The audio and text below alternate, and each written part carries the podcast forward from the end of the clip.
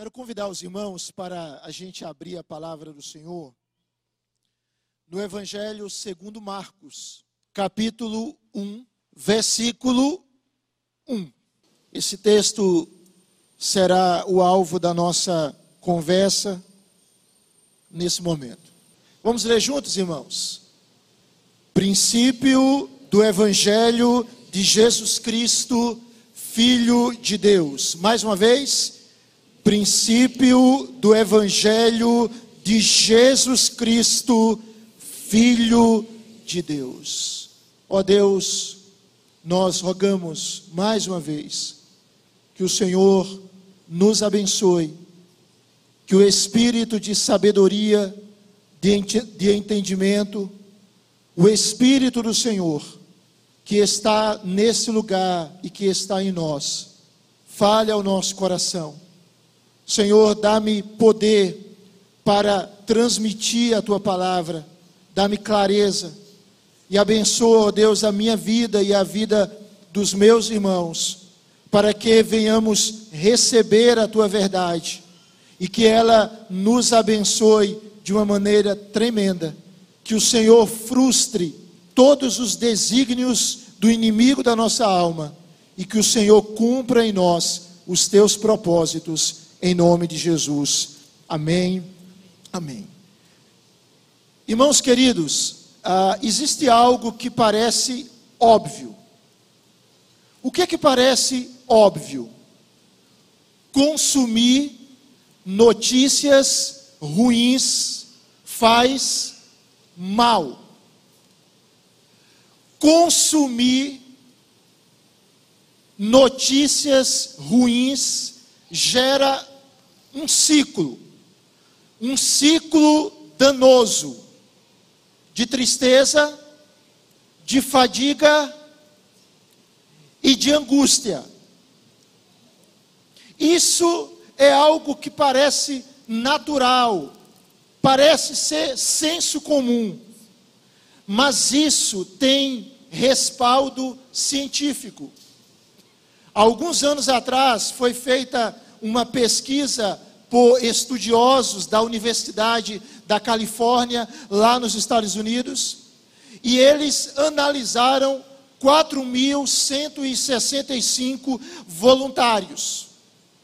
E naqueles estudos, eles concluíram o seguinte: consumir notícias ruins de maneira excessiva traz danos mentais, emocionais e físicos. Porque tudo aquilo que atinge a nossa mente termina atingindo a nossa emoção e, por fim, nos atinge também fisicamente. Mas o contrário também é verdade. Consumir notícias boas faz bem faz bem à saúde mental e gera alguns sentimentos, como a empatia, esperança e felicidade. A questão é: o que é que a gente tem consumido? É interessante como muitos dos nossos telejornais parece que eles se especializam em dar notícias ruins. Parece que notícia ruim, ela provoca mais ibope. Ela chama mais a atenção. Ela atrai mais pessoas. Mas essa pesquisa, ela mostrou que a exposição exagerada a notícias ruins é um problema de saúde pública e que tem implicações, como nós falamos, na saúde mental e na saúde física de milhares de pessoas. Quais as notícias que nós temos consumido? O que é que nós temos ingerido na nossa alma, no nosso coração? Irmãos, nós precisamos de boas notícias. Você gosta de boas notícias? Gosta de ouvir coisa boa? Nós precisamos de boas notícias. E a palavra de Deus, a sagrada Escritura, ela tem boas notícias para você. A palavra de Deus, ela tem boas notícias para nós. Você pode dizer amém? Nesse mundo cheio de notícias ruins, há da parte de Deus, há do Senhor notícias abençoadas, notícias felizes, notícias que trazem esperança para nós. Nós lemos um texto que ele está no Evangelho de Marcos. O Evangelho de Marcos é o mais conciso de todos os quatro evangelhos. Ele não nos revela nada sobre o nascimento de Jesus, nem sobre a sua infância, nem sobre a sua juventude. Marcos, ele apresenta poucos discursos do Senhor. Na verdade, Marcos, ele prefere retratar os feitos do Senhor. E ele os retrata de uma maneira simples, clara, direta e expressiva. Observe que, mesmo Marcos, tendo poucas declarações do Senhor Jesus, ele é bastante rico quanto às realizações de nosso Salvador. Porque Marcos, ele escreveu para os romanos. E os romanos, diferentemente dos judeus, eles não estavam interessados em genealogias, em detalhes. Os romanos, eles estavam interessados em poder. E o que que Marcos faz? Marcos, ele enfatiza as ações de Jesus. Ele não é um evangelho de longos discursos, mas é um evangelho da ação.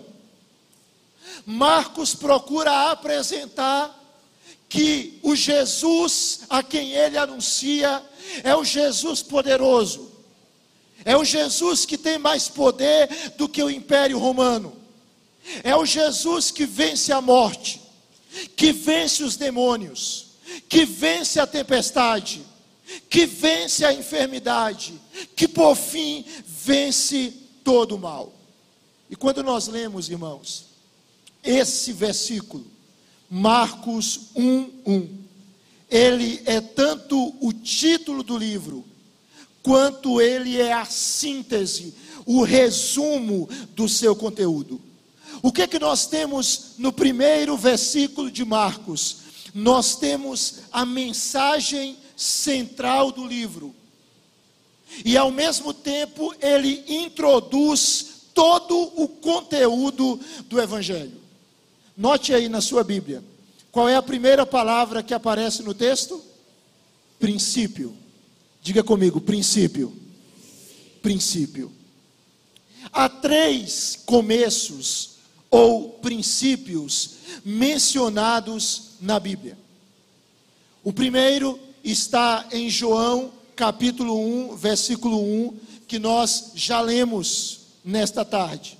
No princípio era o Verbo, e o Verbo estava com Deus, e o Verbo era Deus. Que princípio é esse? Esse aqui é um princípio antes do tempo. É um princípio que remete à eternidade. Esse princípio de João capítulo 1, versículo 1, ele não pode ser datado. Porque Deus sempre era, Deus sempre foi, Deus sempre será, Deus é. No princípio era o Verbo. É um princípio que não tem data, porque adentra a eternidade. Mas a Bíblia fala de um outro princípio. Gênesis, capítulo 1, versículo 1. No princípio criou Deus os céus e a terra. Esse princípio, diferentemente de João 1, ele está dentro do tempo. Ele faz parte já de um momento cronológico. Mas a gente não tem condições de datá-lo de uma maneira precisa, exata. Mas é um princípio que está dentro da cronologia. Mas o terceiro princípio é esse aqui, que nós lemos, Marcos 1. Princípio do Evangelho de Jesus Cristo, Filho de Deus. Esse princípio também, ele pode ser datado. E qual a data desse princípio? Esse princípio começa quando Jesus Cristo se fez carne. Quando o nosso Salvador se tornou homem. Então perceba comigo, Marcos, ele fala do princípio do evangelho. E por que ele diz que o seu livro é apenas o princípio do evangelho? Porque o evangelho ele não parou. Porque o evangelho ele não morreu. Porque o evangelho ele se estendeu à obra de Cristo por meio do seu espírito, por meio da sua igreja. Porque o Evangelho continua agindo hoje. Porque o Evangelho, ele prossegue sendo vivo. Por isso que é o princípio do Evangelho. O Evangelho não morreu. O Evangelho continua operando. Agora perceba, essa palavra Evangelho, ela significa boas novas. Originalmente, Evangelho era um termo para um comunicado ou para uma correspondência política ou pessoal. Então, nós temos aqui uma expressão que era usada pelos gregos para se referir a eventos. Exemplo: o imperador nasceu e eles diziam evangelho. Há uma grande vitória militar o general venceu a guerra e eles diziam evangelho. Note aqui que Marcos usa esse termo, evangelho, que significa boas novas, para anunciar uma mensagem. O que é evangelho nesse texto, irmãos? Evangelho nesse texto é a mensagem. Não a mensagem de que um general venceu. Não a mensagem de um nascimento de um imperador. Evangelho aqui é a mensagem de salvação. A mensagem que Deus dá a um mundo perdido, a um mundo que está em pecado. Então, evangelho significa boas novas boas notícias. Em um mundo repleto de más notícias, em um mundo cheio de notícias ruins, Deus tem uma boa notícia para você. E a boa notícia de Deus para você é o Evangelho.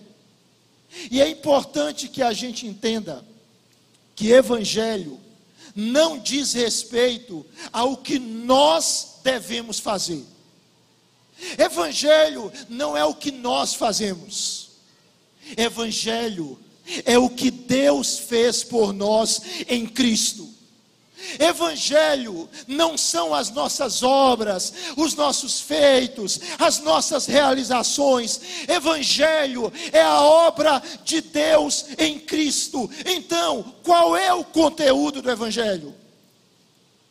O conteúdo do Evangelho é Cristo o seu nascimento, a sua vida, a sua obra, a sua morte, a sua ressurreição, o seu governo, a sua segunda vinda. É isso. Isso é o Evangelho. Cristo é a essência do Evangelho. Cristo é o conteúdo do Evangelho. O Evangelho, irmãos, constitui nas boas notícias de Deus para você? Como está o seu coração? Como você entrou nesse lugar. Como de fato você está. Há boas notícias de Deus para você. São notícias antigas, mas são notícias sempre novas. São notícias antigas, mas são notícias que se renovam. São notícias antigas, mas são notícias sempre relevantes. Esse texto que nós lemos, ele apresenta então a natureza do Evangelho. Ele mostra para nós quem é Jesus. Eu e você não podemos viver sem Jesus. Você não pode viver sem Jesus. Nessa vida, a gente passa sem muitas coisas. Às vezes a gente pode passar sem um carro, sem uma moto, sem uma bicicleta, sem uma casa própria, sem roupas novas, sem um salário pomposo, sem um emprego que traga grandes lucros. Dá para passar na vida sem isso. Mas nós não podemos viver a vida sem Cristo, porque Cristo é a própria vida. Nós não podemos viver a vida sem o nosso Senhor Jesus Cristo, porque Ele é a própria vida, e Ele tem notícias boas para nós. O texto então, ele apresenta uma descrição uma descrição da natureza do Evangelho que é Jesus. E eu queria apresentar três aspectos simples a respeito de Jesus, das boas notícias de Deus para você.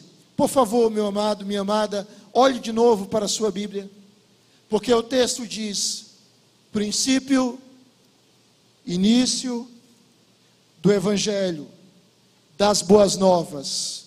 De quem, irmãos? De Jesus. De Jesus. Em primeiro lugar, esse texto está nos mostrando que há boas notícias de Deus para nós, porque Jesus, Ele é o Salvador, Ele é o nosso Salvador. Perceba, o texto usa a palavra Jesus. A palavra Jesus, irmãos, é a forma grega do hebraico Joshua ou Josué. Jesus e Josué têm o mesmo significado. E qual é o sentido dessas duas palavras? O Senhor é salvação. Então, quando a Bíblia nos mostra que o nome dele seria Jesus, a Bíblia está querendo dizer que o Senhor, Ele é salvação. Evangelho de Mateus, capítulo 1, versículo 21. O anjo do Senhor anuncia a José que Maria, a sua esposa, teria um filho. E o texto diz o seguinte: ela Maria, dará à luz um filho, e lhe porás o nome de quem, irmãos? Jesus. Por quê? Por que o nome seria Jesus? Porque ele salvará o seu povo dos pecados deles. O nome dele é Jesus, porque ele salvará o seu povo dos pecados deles. Perceba, a Bíblia diz em Romanos capítulo 3, verso 23, que todos pecaram. Eu peco, você peca, todos nós pecamos. Todos pecaram e carecem da glória de Deus. Perceba, o pecado, ele gera em nós uma dívida. Vamos imaginar que Deus nos livre disso. Que alguém tem uma dívida será 100 bilhões de reais. Ele pode pagar? Dá para pagar? Um trilhão de reais, dá para pagar? Uma dívida que, dependendo da realidade da esmagadora maioria das pessoas, é impagável. Por causa do nosso pecado, nós temos uma dívida. Uma dívida que nós não podíamos pagar. E nós estávamos condenados ao inferno. Nós estávamos destinados a um lugar de tormento, separados de Deus, alienados dele. Mas o que é que Deus fez? Deus enviou o seu filho.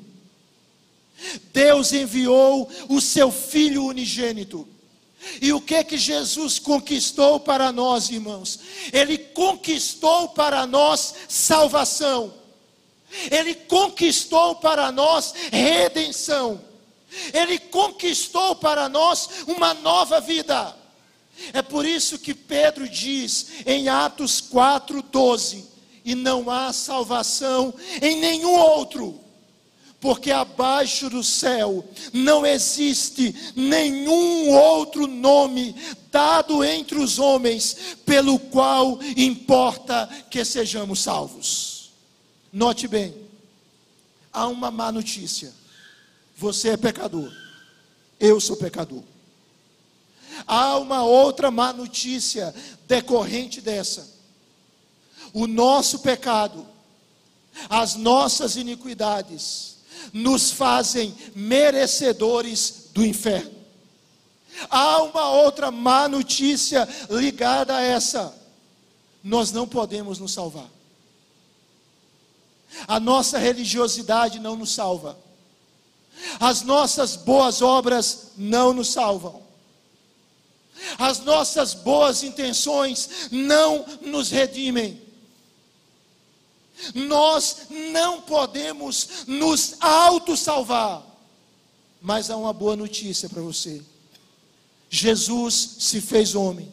Jesus se tornou um de nós. Jesus veio para nos salvar para nos redimir, para nos resgatar dos nossos pecados. Você pode dizer amém? Nós não estamos, irmãos, à mercê da sorte, nem do destino, nem das nossas próprias habilidades. Nós não estamos à mercê do fatalismo. Há um Deus que enviou o seu Filho unigênito e ele salva aquele que nele crê do maior de todos os perigos. E qual o maior de todos os perigos? É a morte eterna. Qual o maior de todos os perigos? É a condenação. E Deus nos salva nesse mundo inseguro, nesse mundo que muitas vezes nos amedronta nesse mundo instável, em Deus, na pessoa de Cristo, nós temos salvação e nós temos salvação eterna. É algo muito comum as pessoas se preocuparem, as pessoas ficarem ansiosas, inquietas. O que será do meu futuro? Já pensou nisso? O que será de mim amanhã? O que será de mim no próximo ano? O que será de mim daqui a dez anos? Você está em Cristo? A sua vida está rendida a Cristo? Cristo é o seu Senhor, é o seu Salvador. Você e eu já nos arrependemos dos nossos pecados já cremos nele. Se nós já fizemos isso, nós estamos seguros. Nós temos a vida eterna. Nós temos a vida abundante. Nós temos a vida plena. E nós podemos cantar, como diz aquele cântico: Seguro estou, não tenho temor do mal eu estou guardado pela fé em meu Jesus. Louvado seja o Senhor. O texto continua.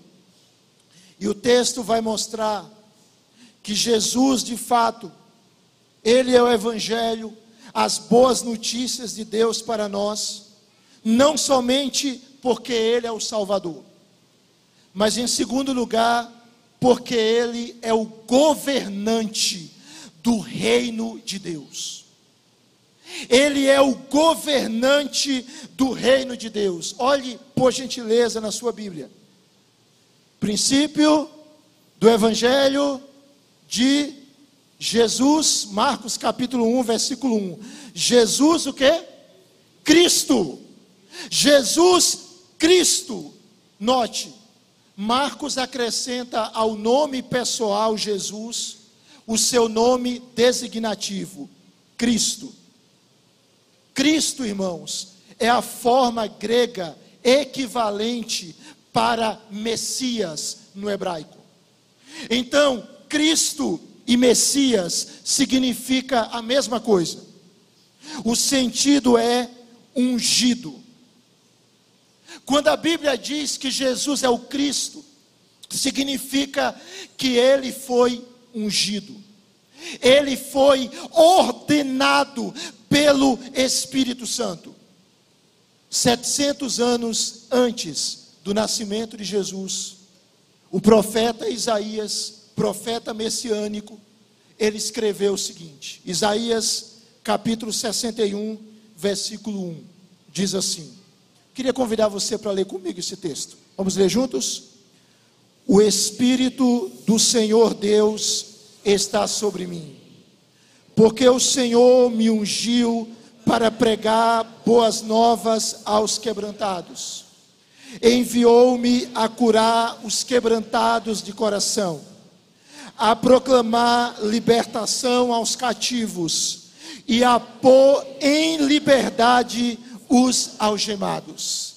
Isaías está se referindo a quem aqui? Ele está fazendo uma referência a ele mesmo? Ele está falando de quem? 700 anos depois, o Senhor Jesus ele está na sinagoga. Entregam para ele o livro, o Antigo Testamento, para ele ler. E ele lê Isaías capítulo 61. E quando ele lê esse texto, em Lucas capítulo 4, versículo 21, Jesus diz: Hoje se cumpriu a escritura que acabais de ouvir. O que Jesus está dizendo é que Ele é ungido de Deus, é que Ele foi capacitado pelo Espírito para pregar boas novas àqueles que estão quebrados, para curar aqueles que estão quebrantados de coração, para libertar aqueles que estão cativos, para pôr em liberdade os algemados, para anunciar o ano aceitável do Senhor. É esse o Cristo que nós cremos, um Cristo que liberta. Um Cristo que redime, um Cristo que cura, um Cristo que restaura. Quando nós lemos o Antigo Testamento, nós vemos que na antiga aliança, três tipos de indivíduos eram ungidos. Os irmãos se lembram? os reis, os sacerdotes e os profetas. E eles eram ungidos, e a unção que eles recebiam com óleo, ela simbolizava o Espírito de Deus. Elas indicavam ou representavam aquela unção, a capacitação do Espírito Santo sobre aqueles oficiais. Marcos está dizendo que Jesus, ele foi separado, ele foi comissionado como profeta, como sacerdote e como rei, para que ele pudesse salvar o seu povo. Note bem, por favor, continue comigo. Jesus, ele foi ungido para ser o profeta, ou seja, ele é a boca de Deus para o povo. Ele é aquele que anuncia a verdade de Deus. Jesus foi ungido como sacerdote. Ou seja, ele é aquele que oferece um sacrifício a Deus. E o sacrifício que Jesus ofereceu foi ele mesmo.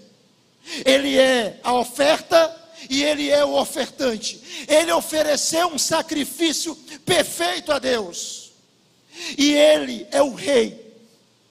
É aquele que governa que governa com poder, que subjuga os seus inimigos, que vence os seus adversários e que dá vitória ao seu povo. O Evangelho, irmãos, é a mensagem de que há um rei, de que há um profeta, de que há um sacerdote que venceu, que subjugou os seus adversários que derrotou os seus inimigos. O Evangelho é a mensagem de que há um reino, um reino eterno, um reino inabalável, um reino perene, governado por um santo rei, e esse rei é Jesus. Há boas notícias de Deus para você. Jesus, Ele é capaz, Ele é capaz de nos salvar, Ele é capaz de nos fazer herdeiros do Seu reino eterno, Ele é capaz de nos proteger dos nossos inimigos, Ele é o Rei todo poderoso. Ele é o Rei Todo-Poderoso. Você pode dizer amém? Note bem. Nós vivemos em um mundo que a sensação é que ele está se esfacelando. Porque ele está. A ideia bíblica é que esse mundo, que representa a noite, a noite está alta, e o dia está chegando. A velha era está passando. Você percebe que o mundo parece que ele nunca melhora. A medicina avança, a ciência avança, o conhecimento se propaga, a diversão se multiplica. As expressões e manifestações de lazer são múltiplas. Pense hoje em você, no seu filho, as opções de lazer que ele tem. Mas ao mesmo tempo que nós vivemos em um mundo cheio de coisas, em um mundo em que as pessoas falam tanto de tolerância, de respeito, parece que o mundo ele está sempre piorando ele está decaindo, porque ele foi marcado pelo pecado. Mas se nós estamos em Cristo, nós temos uma boa notícia. A notícia de que nós pertencemos a um reino. E esse reino não vai passar. Esse reino é eterno. Esse reino foi estabelecido em justiça, em verdade. Esse reino, como diz Paulo em Romanos 14, 17, é justiça, paz e alegria no Espírito Santo. E nós participaremos desse reino do Senhor Jesus, esse reino eterno. E nós reinaremos com o Senhor para todo o sempre. Nós vivemos, como eu já disse, em um mundo inseguro. Mas nós temos um Salvador que é capaz de nos proteger, que é capaz de nos guardar, que é capaz de nos inserir no seu reino e de nos conduzir nesse reino e de nos manter nesse reino para todo sempre. Não tenha medo. O Cristo que você serve, ele é rei. Ele governa soberanamente. Ele é o rei dos reis. Ele é o Senhor dos senhores. Há boas notícias de Deus para você. Em Cristo, nós estamos em um reino eterno, protegidos pelo grande rei. Mas em terceiro e último lugar, o texto de Marcos ele continua. Volte, por favor, sua Bíblia. O texto diz: princípio do evangelho de Jesus Cristo. E esse Jesus Cristo, ele é quem, irmãos? Filho de Deus. Filho de Deus. A palavra filho de Deus para nós significa menos do que para os judeus. O que Marcos está dizendo aqui é que Jesus é o Filho de Deus. E isso são boas notícias de Deus para você. E o que é Filho de Deus? Filho de Deus, no texto, é uma afirmação da divindade de Jesus, da deidade de Jesus. O próprio Senhor Jesus, ele disse que é igual a Deus. Ele se mostrou, se manifestou igual a Deus. João 5,18. Mas o texto que nós já lemos, João capítulo 1, versículo 1, diz: No princípio era o Verbo. O Verbo aqui é Cristo, é a palavra. E o Verbo estava com Deus. E o Verbo o verbo que era Deus. Ou seja, Jesus é Deus. Se você lê a continuidade de Marcos capítulo 1, ele fala sobre João. E João Batista iria preparar o caminho do Senhor. Marcos 1, 2. E quem é o Senhor que ele veio preparar o caminho? O próprio Cristo. Ou seja, Cristo é Deus. Note bem. Gênesis capítulo 1, versículo 1 e 2. Há três pessoas participando da criação do mundo: Deus, o Pai, Deus, o Espírito Santo, e Deus, o Filho. E quem é Deus o Filho? É a palavra de Deus. Há três participantes. E João capítulo 1, versículo 1, elucida ainda mais isso. A participação de Jesus, do Deus Filho, na criação do mundo.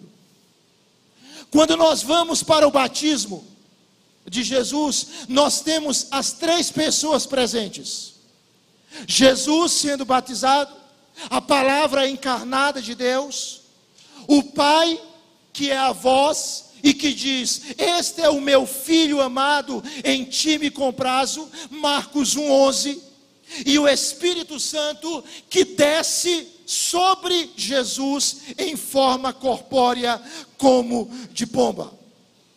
O que Marcos está nos levando aqui, irmãos, é ao começo da história. Ele está dizendo o seguinte: assim como a, a, criação foi um projeto do Deus Trino, a salvação é também um projeto do Deus Trino. E Jesus Cristo, que é o Redentor, Ele é Deus. Ele criou o mundo com o Pai e o Espírito. Ele, nele, habita corporalmente toda a plenitude da divindade. Há boas notícias para você.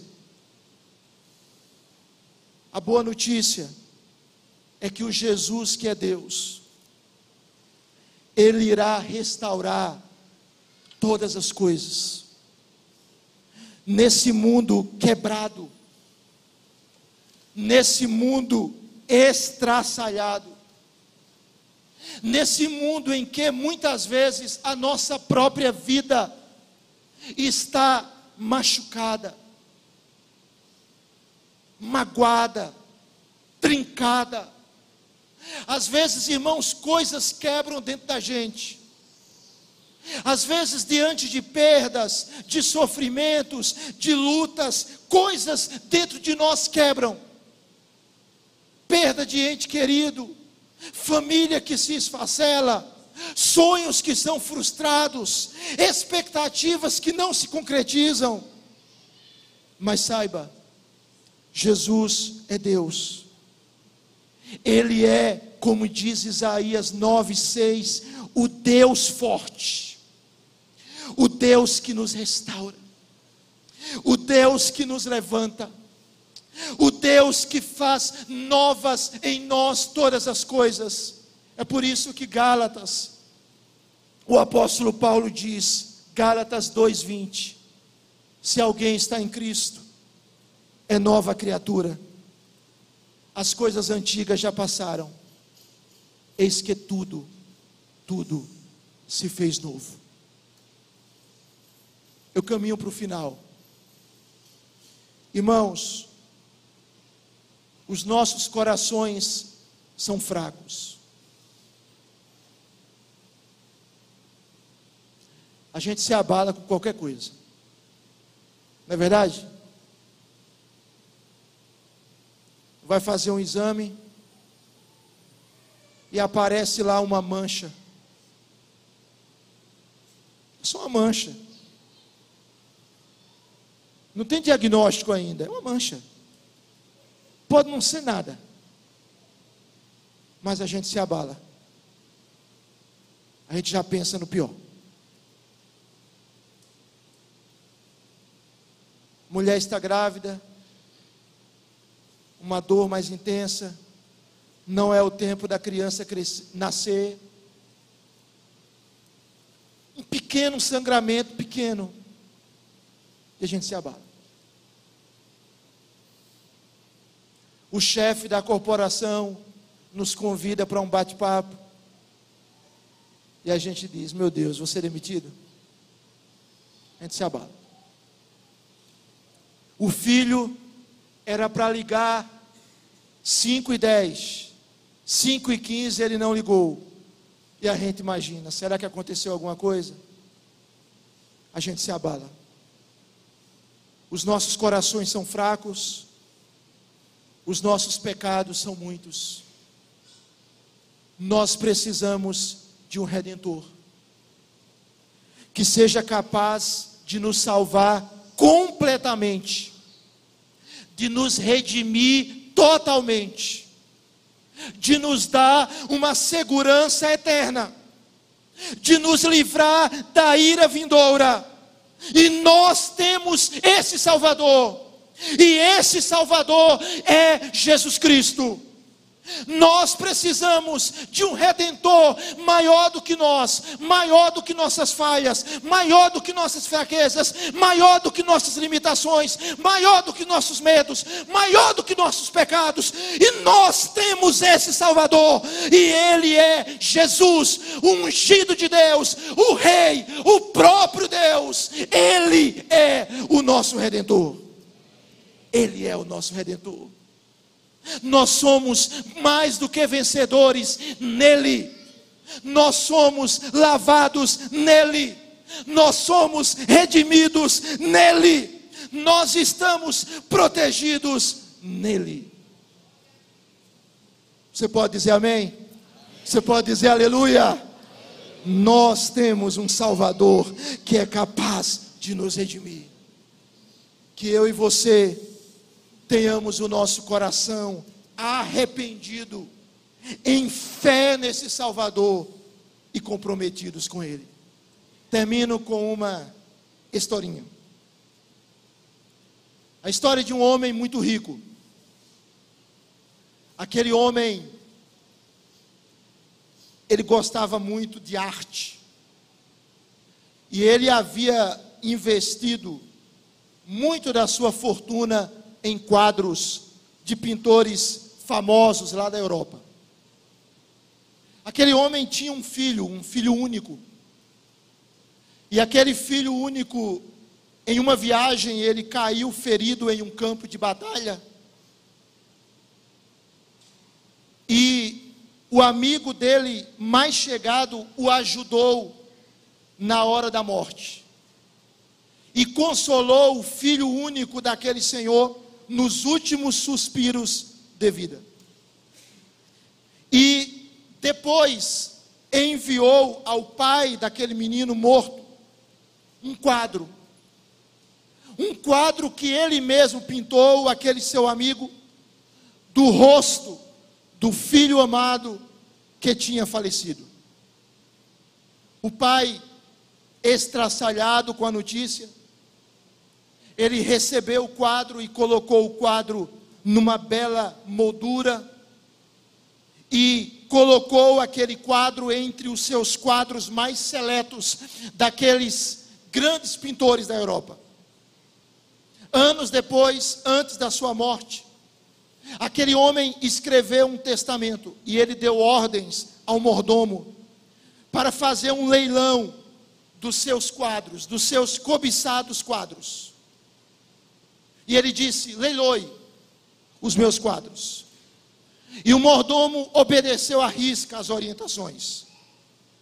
O homem morre e o mordomo faz um leilão numa data e um grupo seleto de pessoas com gosto artístico refinado se reúne para comprar os quadros daquele homem que tinha perdido seu filho e que agora tinha perdido a sua vida. E o primeiro quadro a ser apresentado naquele leilão era o quadro do filho que foi morto. Não havia nenhum toque artístico naquele quadro. Aquele quadro não despertou nenhum interesse dos compradores. Ninguém queria comprar aquele quadro, as pessoas queriam comprar as pinturas dos artistas famosos, mas o mordomo insistiu para vender o quadro. E um comprador lá, ele pagou o preço exigido pelo quadro. Depois de muita insistência, ele comprou o quadro do filho morto. Logo depois da compra desse quadro, o leilão foi encerrado. E as pessoas ficaram perguntando: por que você já encerrou o leilão? Há muitos quadros famosos. Mas o mordomo fez calar aquele grupo que estava naquele leilão, lendo o testamento do seu senhor. E no testamento ele dizia o seguinte: Aquele que comprar o quadro do meu filho é o dono de todos os demais quadros. Pois quem tem um filho tem tudo. Quem tem o filho tem tudo. Muitas vezes a gente pode ficar ressentido de não ter algumas coisas. Mas se Jesus está de fato na sua vida, você não precisa murmurar. Você não precisa viver ansioso. Você não precisa viver com medo inquieto, inseguro. Porque quem tem o Filho de Deus tem tudo. Quem tem Jesus tem tudo. Jesus é o Evangelho, as boas notícias de Deus para você. Vamos ficar de pé, irmãos, e vamos orar. Como está o seu coração? Como está a sua vida? Vamos orar ao Senhor. Quem tem um filho, tem tudo. Ó Senhor amado, Senhor querido. Obrigado porque a nossa vida tem sabor, a nossa vida tem gosto, a nossa vida tem esperança. a nossa vida tem sentido. A nossa vida tem uma alegria mesmo na tristeza. A nossa vida tem vitória. Porque tu és, Senhor, a nossa vida. Tu és, Jesus, a nossa vida. Obrigado porque o Senhor veio. Obrigado porque o Senhor se entregou por nós. Obrigado porque o Senhor levou a nossa morte para que nós tenhamos a tua vida. Obrigado porque o Senhor levou a nossa maldição para que nós tenhamos a tua bênção. Obrigado porque o Senhor levou a nossa vergonha para que participemos da tua glória. Obrigado pelo Evangelho. Obrigado por Jesus Cristo. E que a gente viva esse Evangelho. E que a gente proclame esse Evangelho. E que a gente brilhe esse Evangelho. E que a gente mostre para o mundo que há boas notícias de Deus para o mundo. Jesus nasceu. O Filho de Deus se fez homem a luz resplandece nas trevas, e as trevas não prevalecem contra ela. Louvado seja o teu nome, nós te bendizemos, em nome de Jesus. Nos dê uma semana de paz, uma semana sob a tua bênção, uma semana cheia de amor, de esperança, cheia de fé em Jesus Cristo. E que a graça de nosso Senhor e Salvador Jesus Cristo, o amor de Deus, o nosso Pai, a comunhão, a consolação e o poder do Espírito seja sobre todos nós e sobre todo o povo de Deus espalhado na terra, hoje e sempre. Aleluia. Amém. Louvado seja o Senhor.